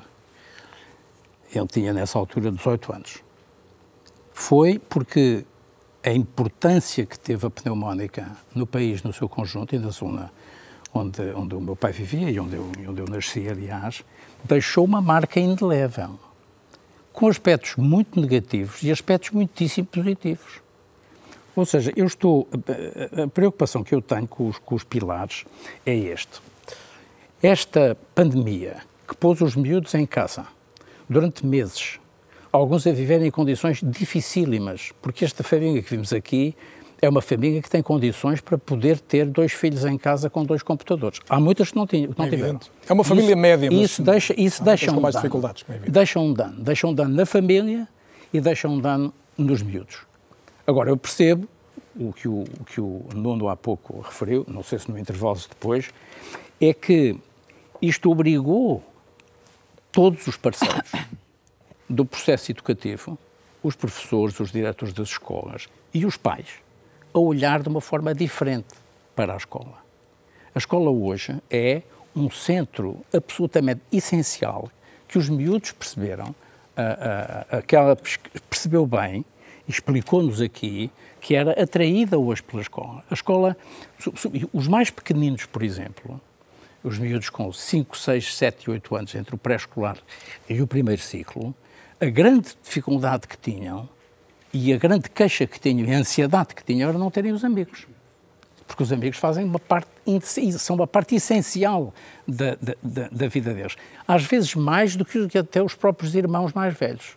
E, portanto, é preciso perceber que a escola como instituição insubstituível, insubstituível. O ensino presencial, não é bem o ensino presencial, vamos ver, é o ensino em que as pessoas têm uma próxima, os olhos se põem nos olhos. Há uma interação de facto. E esta interação do ato educativo só tem comparação com o ato médico. Agora vou meter aqui na área da, da Maria João.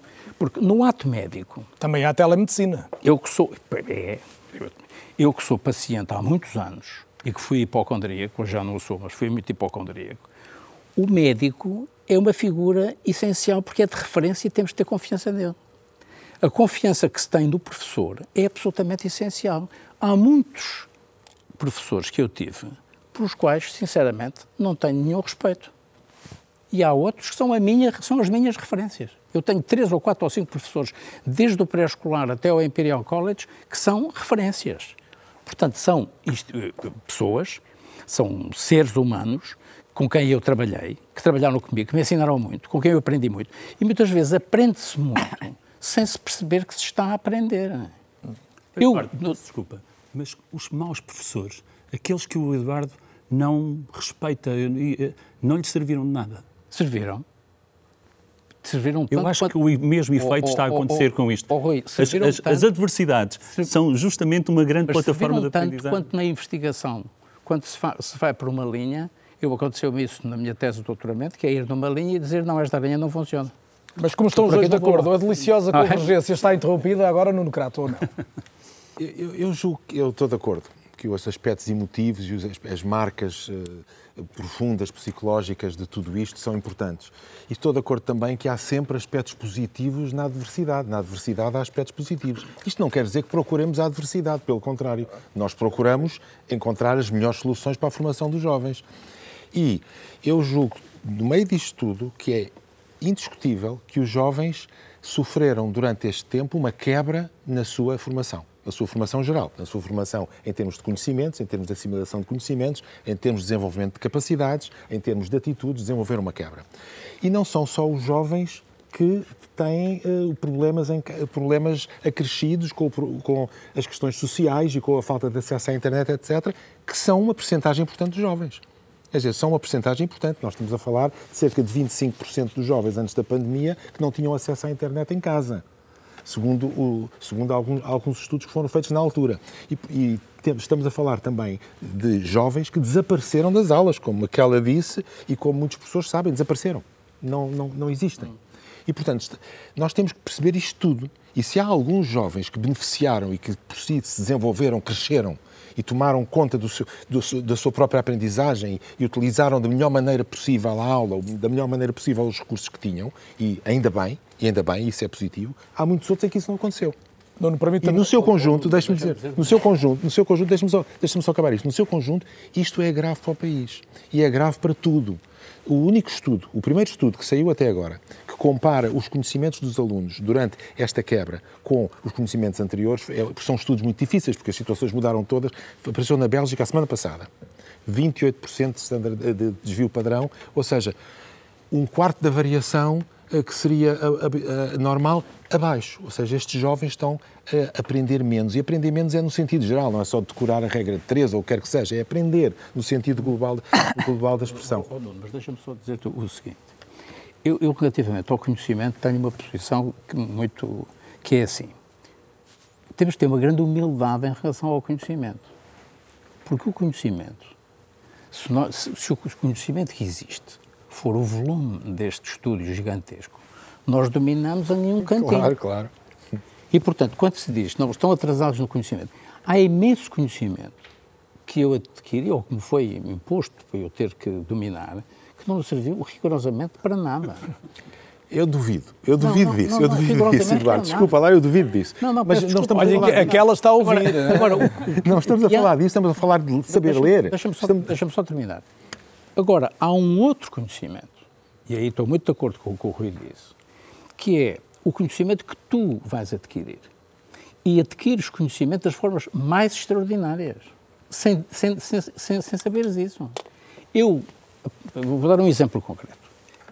A parte de metodologia, de aprendizagem, de trabalho, de disciplina, de coleção de dados, aprendia no Laboratório Nacional de Engenharia Civil com uma pessoa chamada Engenheiro Manuel Rocha. Porque foi a pessoa referência para mim uhum. relativamente àquilo que é o método. E dizer, não é por acaso que eu escrevo um diário há 27 anos. Porque me habituei a um determinado conjunto de atitudes que aprendi com este homem. Um bom exemplo. Eu sei um exatamente onde é está. Um daqueles sei cinco é professores está. Estão, está identificado pelo, pelo Marcelo Grilo. Uh, eu queria só uma pergunta muito concreta, aquela que é não, não, te vou pedir uma, uma, tese sobre se estão atrasados, não estão na aprendizagem, mas se quiseres um pouco a, a, experiência, tu sentes que os teus colegas genericamente um, passam por estar atrasados na aprendizagem? Sentes que há uma preocupação vossa da tua turma, por exemplo, em recuperar alguma da matéria perdida? Essa é uma das vossas preocupações hoje? Sim, não. Uh, já passou um tempo desde o início das aulas e acho que os professores já conseguiram recuperar mas é, tenho que concordar que eu acho que nós estamos a voltar para uma fase automática. Nós todos passamos por uma pandemia e agora voltamos à escola e quase não se fala disso. Voltamos a temos que recuperar a matéria. É, é como se tivessem tentar injetar conhecimento. Eu acho que as escolas, depois de tudo que nós passamos, deviam estar mais abertas a falar sobre a pandemia, as emoções dos alunos e não só dos professores também que também passam por isso e não deviam ignorar e tentar só recuperar a matéria passada, temos que aprender e isso. É um belo alerta que fica. Ainda voltamos a, esta, a este tema, porque é fatal com os interlocutores que tenho em estúdio voltar à escola a todo o momento. E ainda vou juntar à conversa o Flint Lima, que é o professor eh, que é também presidente da Associação Nacional de Diretores de Agrupamentos de Escolas Públicas. Vou falar com ele dentro de instantes, para já só anotar alguns números, como é hábito fazermos no Raio X.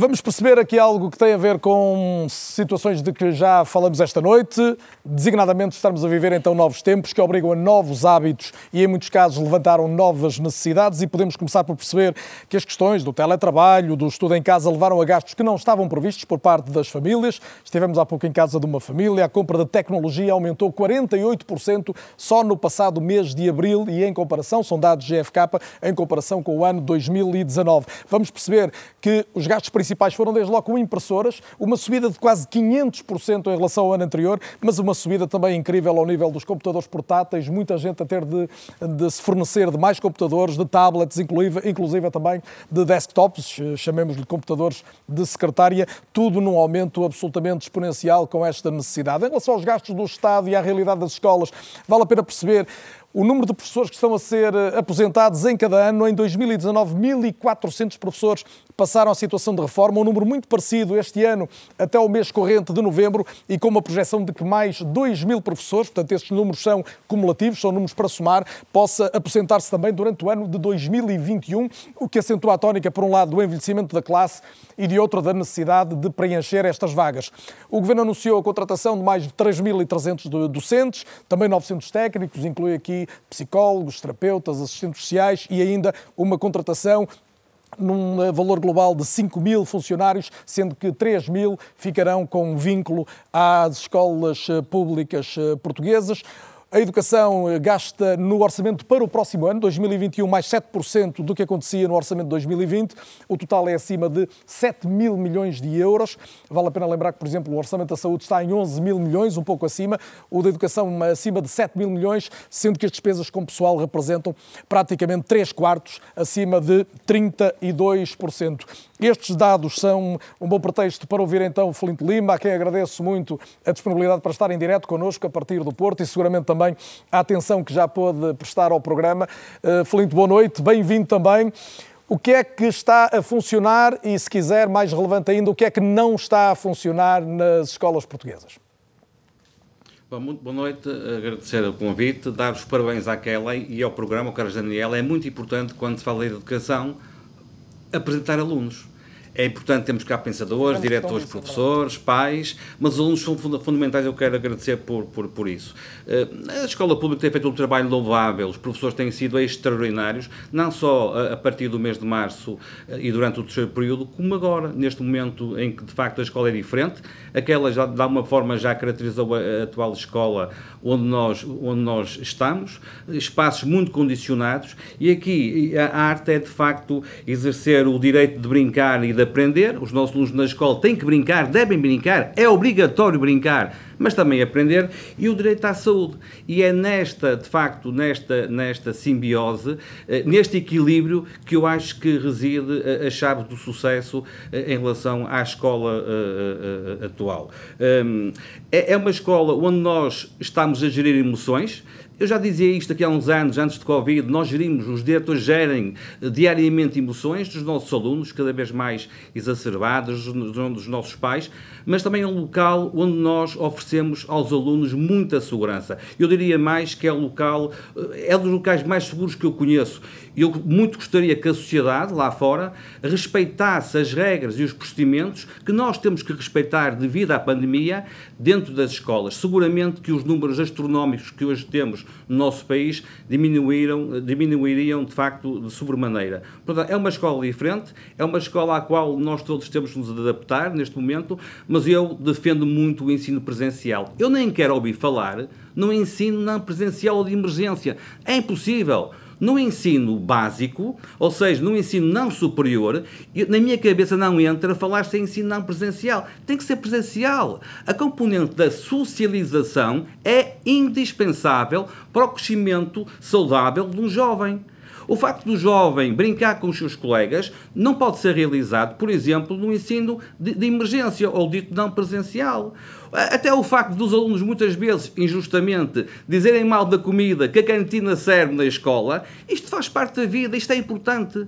Portanto, eu defendo muito o regime presencial e acho que o nosso país, enquanto pudermos manter esta modalidade de ensino, e estamos a fazê-lo desde o arranque do ano letivo, ao contrário de muitas vozes críticas que diziam que nas primeiras semanas as escolas iriam fechar, estamos a dar uma boa resposta, uma resposta de excelência, quer os diretores, quer os professores, quer os alunos, que eu quero aqui realçar, que têm demonstrado uma elevada consciência cívica, pelo menos em contexto de, de, escola. Mas, Flint Lima, para haver aulas presenciais é preciso haver professores em número suficiente e ainda há milhares de crianças que há algumas disciplinas em Portugal não têm professores. Esse é o maior problema hoje, mais ainda que, as, que a gestão da pandemia?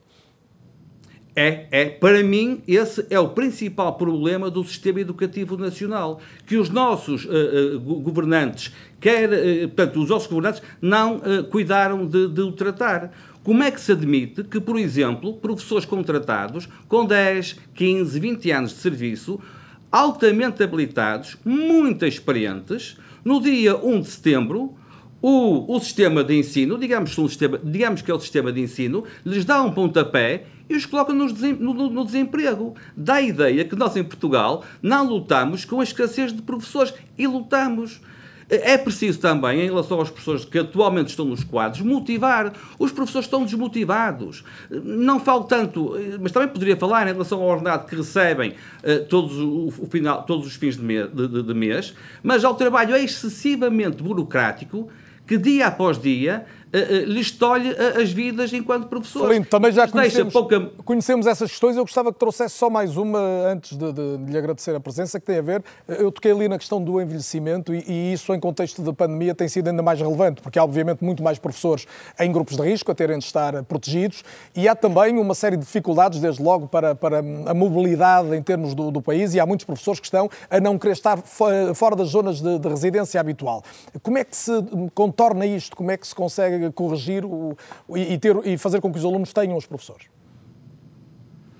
Bom, eu, eu, eu, atribuo a escassez, de facto, de professores, não atribuo tanto àquilo que está a dizer, e de facto é verdade também. Nós temos no país 8 mil professores, cerca de 8 mil professores, que pedem sempre, todos os anos, a, a, a aproximação à residência, que é um direito legal, mas atribuo a, escassez de professores ao facto de não ter havido um investimento eh, de facto, nesta carreira. Hoje em dia, os nossos jovens, olha, pergunta àquela se ela quer ser professora, ela vai dizer que não, tenho quase a certeza. Ela é quer ser psicóloga, mas também deve ser influência da presença do Eduardo Sá em estúdio.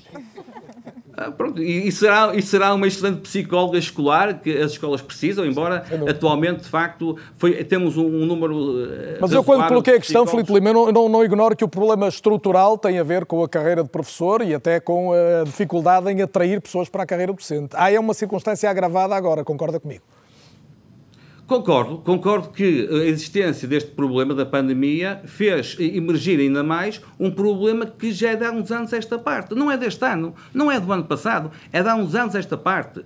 A escassez de professores, de facto, no nosso país, é uma realidade que não é deste ano, que fez que, que está mais emergiu eh, mais este ano em virtude do Covid, admito isso, mas é uma realidade à qual o país não se deve aliar. E mais, e não é admissível politiquices para tratar de um problema que eu acho que deve estar na agenda política deste governo, porque é o governo que está a, a, a comandar os destinos do país, mas é que todos nós estamos convocados. Todos nós e também, com certeza, os políticos dos diversos partidos. É um assunto, para mim, dos mais sérios, para além da, da pandemia, com certeza, que está a viver neste momento o sistema educativo nacional. Eu temo que, se não, não tivermos uma solução estrutural, voltemos ao século passado, onde nos anos 80 e 90 chegavam às escolas professores com as chamadas habilitações mínimas. É isso que nós queremos para o ensino, para a nossa educação. Nós queremos professores como temos atualmente. Felipe Lima, agradeço essa, essas, suas, essas suas interrogações retóricas, mas, mas pertinentes, sublinho-as e aproveito para ouvir. Vou pedir que sejam muito sucintos nisso. Dois ex-governantes, que tenho o prazer de ter aqui em estúdio, que em momentos diferentes geriram o Ministério da Educação e que seguramente tiveram em algum momento também. Marcelo Grilo, comece por si, foi há mais tempo, falava-se da educação como uma paixão, quando, quando foi ministro do, do governo Guterres, que seguramente tiveram, dizia em algum momento, esta preocupação de atrair mais gente para a carreira de professor e não chegarmos hoje e termos só 0,5% dos professores portugueses com menos de 30 anos, o que é quase assustador. É? Custou-me bem cara essa paixão do engenheiro Guterres, porque quem apanhou com o reflexo da paixão fui eu, não foi, não foi, não foi eu. O meu querido, muito querido amigo António Guterres. Eu gostava, relativamente à intervenção do, do professor Felinto Lima, dizer duas coisas. Um, o facto do professor Filinto Lima e de, do Dr. Jorge Ascensão, como presidente da Associação da Confab, de Pais, da Confab, serem hoje parceiros mais relevantes do que os sindicalistas é um bom sinal.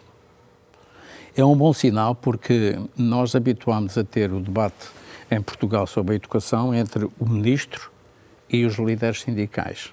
E hoje em dia, o professor Filinto Lima, durante toda esta pandemia, deve ter falado mais e deve ter tido oportunidade de se expressar e de emitir os seus comentários, enfim, sempre muito, muito, eh, muito bem pensados e muito racionais. Portanto, eu acho que é um grande salto na educação. A segunda nota, eu peço segunda nota, a passar, que o tempo A segunda nota é, é o seguinte. Eu, aliás, neste livro que publiquei, digo isto exatamente que vou dizer. Eu acho que está chegado um momento de repensar todo o enquadramento da vida dos professores. Não é apenas o estatuto não é apenas a, a grelha salarial, não é apenas a carreira, não são as promoções, é o enquadramento desde a seleção dos estudantes que vão para cursos de formação de professores, que neste momento têm determinadas características em que eu acho que nós temos que fazer rapidamente um upgrading disso. Os professores estão a ser selecionados, estão a ir para cursos de formação de professores. Aliás, saiu um estudo há relativamente pouco, poucos dias que mostra que não são os professores, não são os estudantes mais bem classificados que vão para estes cursos. E re, re, repensar e refletir sobre o que é que nós queremos dos professores. Os professores são peças absolutamente essenciais. E neste período da pandemia, em que nós temos feito uma justa, uh, um justo aplauso aos, digamos, aos trabalhadores da saúde, a todo o pessoal da saúde, os médicos, os, os enfermeiros, os técnicos de diagnóstico, os auxiliares, etc., etc., é tempo de percebermos que os professores têm um papel absolutamente essencial e insubstituível, porque a educação é responsabilidade dos pais, primeiro, primeiro, mas os professores são absolutamente essenciais. Estamos a sublinhar isso fazer. de modo já repetido esta noite. Nuno Crato, pedi-lhe também o poder de, de, concisão para, para olharmos esta questão do o termos menos gente a querer ser professor em Portugal, muito menos gente do, do que há uns anos, e, e, muita gente a envelhecer depressa e qualquer dia não termos quem ensine, por muito que a taxa de natalidade não seja sequer aquela que... Olha, eu tenho andado a falar deste assunto há umas duas décadas, ou uma década e meia, que tenho andado a falar deste assunto, porque as pessoas não têm ideia do que se está a passar. E nós precisamos de quantificar as coisas. Nós, daqui a oito, nove anos, nós vamos ter metade dos professores a reformarem-se. Portanto, isto é, uma, isto é um número brutal, que as pessoas não têm noção. É um número brutal. Ou seja, daqui a 10 anos, no fim desta década, está aí a chegar. No fim desta década, vai entrar metade dos professores que temos atualmente. Qual é a solução? E o problema, o problema, eu acho que há muitos problemas com isto, em relação a isto, que devem ser tratados. É um problema sistémico. Porquê? Primeiro, é o problema da atratividade. Não sei se é primeiro, mas um dos problemas será a atratividade da profissão, a dignificação da profissão. Eu julgo que os professores têm mostrado, ao longo desta pandemia e muito antes, que é uma profissão muito digna, mas julgo que é preciso fazer mais. Toda a sociedade tem que fazer mais por isso. Depois, em segundo lugar, é o problema da formação e da seleção dos professores porque a formação e a seleção dos professores não está a ser feita, a seleção inicial, da melhor maneira. A formação, bem, isto agora eu isso, entraria e, por aqui. Sobre a política educativa teremos que fazer um outro debate. Hoje estamos é, em, é jovens em pandemia, é mas está pelo menos identificado eu... o problema. Rui, se quer anotar alguma coisa em relação a este, a este tema? Em relação a este tema, eu acho extraordinário que, que estejamos surpreendidos com o que está a acontecer, porque, para já, os professores, muito antes de toda uh, uh, o funcionalismo público ter ficado congelado, já tinham estado dois anos no seu, nos seus salários congelados. como se sabe, eu não, eu não, eu nós estamos num momento em que se compreende esta, esta estranha imunidade que os professores têm em relação ao, ao Covid, que faz com que, se houver alunos que. Repare bem nisto, Carlos. se houver alunos numa turma que, que tenha, tenham Covid e uh, o aluno vai para casa, eventualmente toda a turma vai para isolamento profilático e o professor permanece lá. Isto pressupõe o quê? Isto, isto acontece por quê? Isto acontece por uma razão muito simples. Acontece porque se considera, há uma certa visão da aula. Ou seja, que, no fundo, o professor nunca pode ser contaminado pelos alunos porque eles verdadeiramente nunca vão abrir a boca. Portanto, ele só está lá para falar para os outros. É, é unidirecional a transmissão do vírus. E isto pressupõe logo uma certa visão do que a, do que a sala de aula é e não deve ser e não pode ser. A ideia pela qual nós achemos que uh, os, os, parceiros, uh, eu sou professor de História, nunca me ouviram falar mal do sindicalismo, como é evidente, sou sindicalizado, sempre serei. A questão é esta: há é, é, fundamental compreender-se que todas as vozes são importantes nesta, nesta, neste, neste contexto. Absolutamente todas as vozes.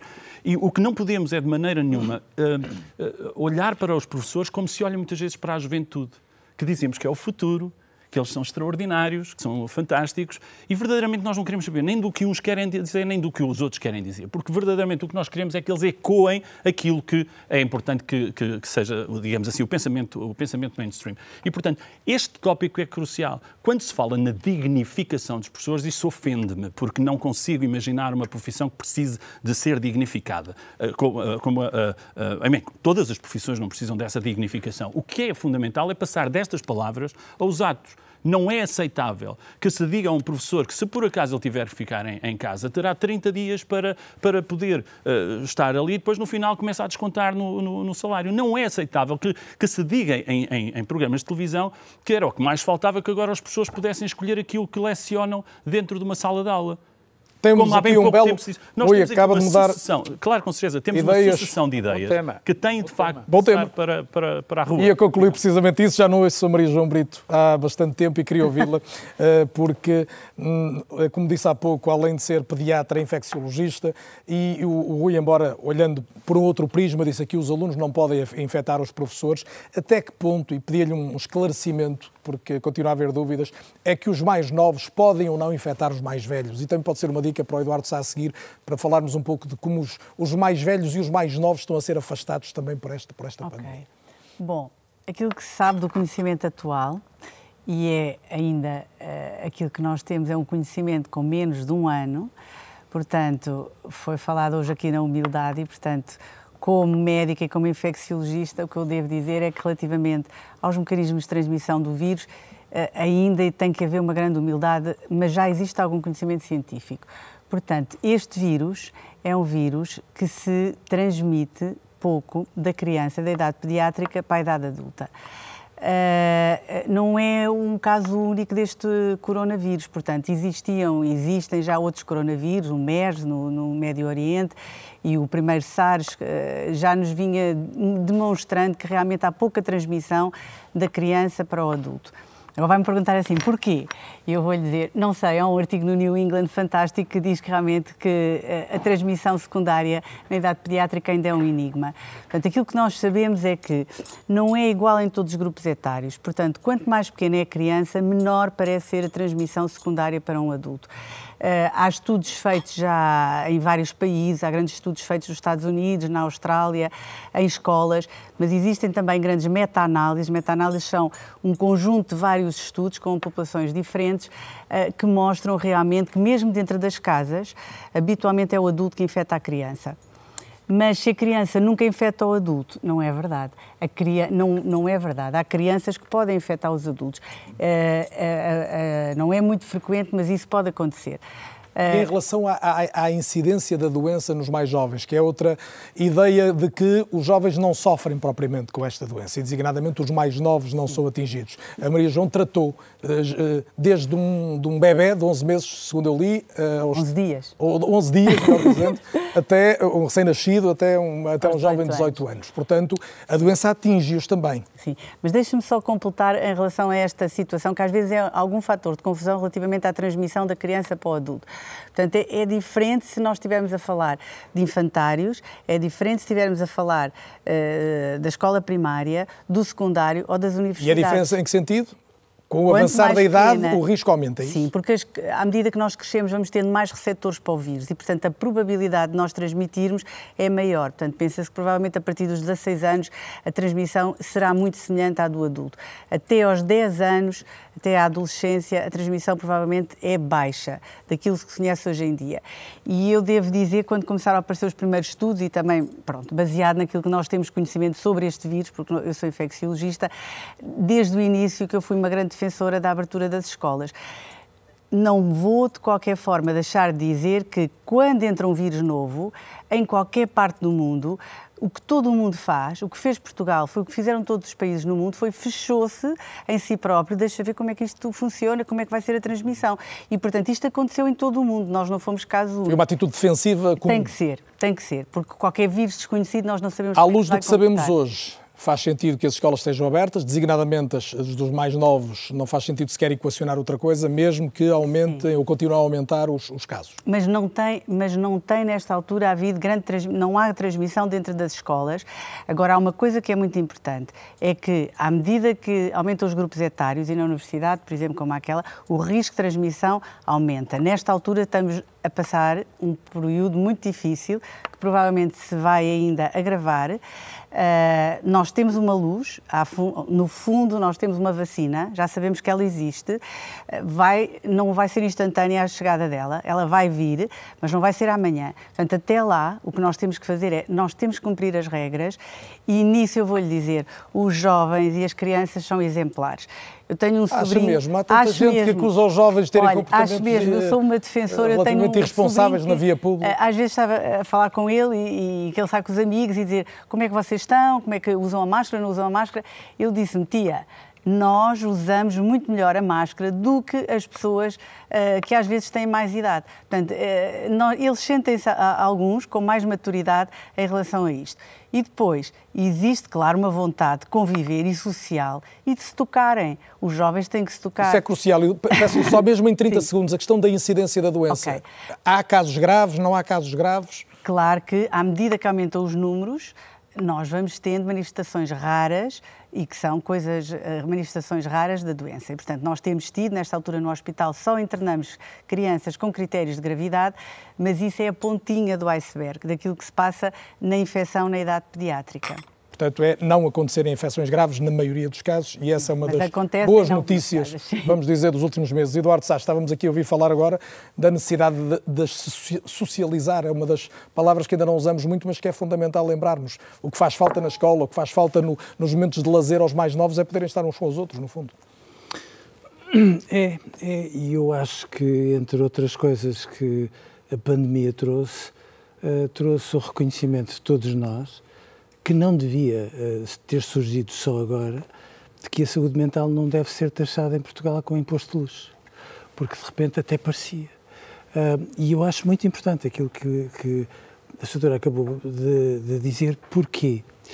Porque a determinada altura, uh, eu lembro que as primeiras recomendações para os infantários, estávamos todos a aprender, bom, quase faziam supor que as, as autoridades de saúde recomendavam às crianças que, para a sua segurança, não deviam ser crianças.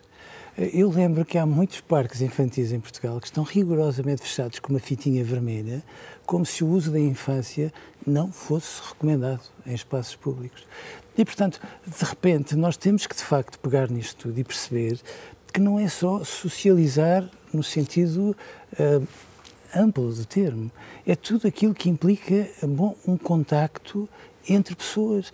As crianças do jardim de infância têm educadoras de máscara, o que se compreende, mas as crianças muito pequeninas precisam de muito mais do que um par de olhos para poderem ler aquilo que uma educadora, que é uma pessoa preciosíssima, lhe dá.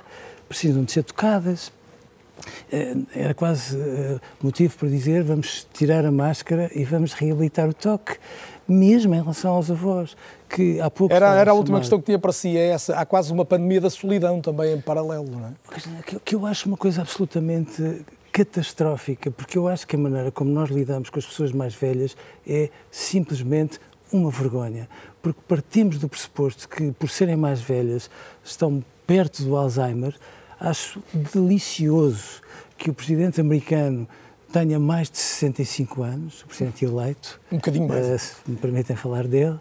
Que o Papa tenha mais de 65 anos, porque de repente aquilo que nós estamos aqui a falar é do modo como o conhecimento, a sabedoria humana é um património e nós lidamos com os mais velhos como se fosse uma sabedoria perfeitamente descartável, uhum. quase como se nós tivéssemos que nos proteger e que os proteger sem nos darmos conta que eles vivem num confinamento há oito meses, preparam-se para viver mais quatro ou cinco ou seis, aqueles que forem os indispensáveis até existir uma vacina.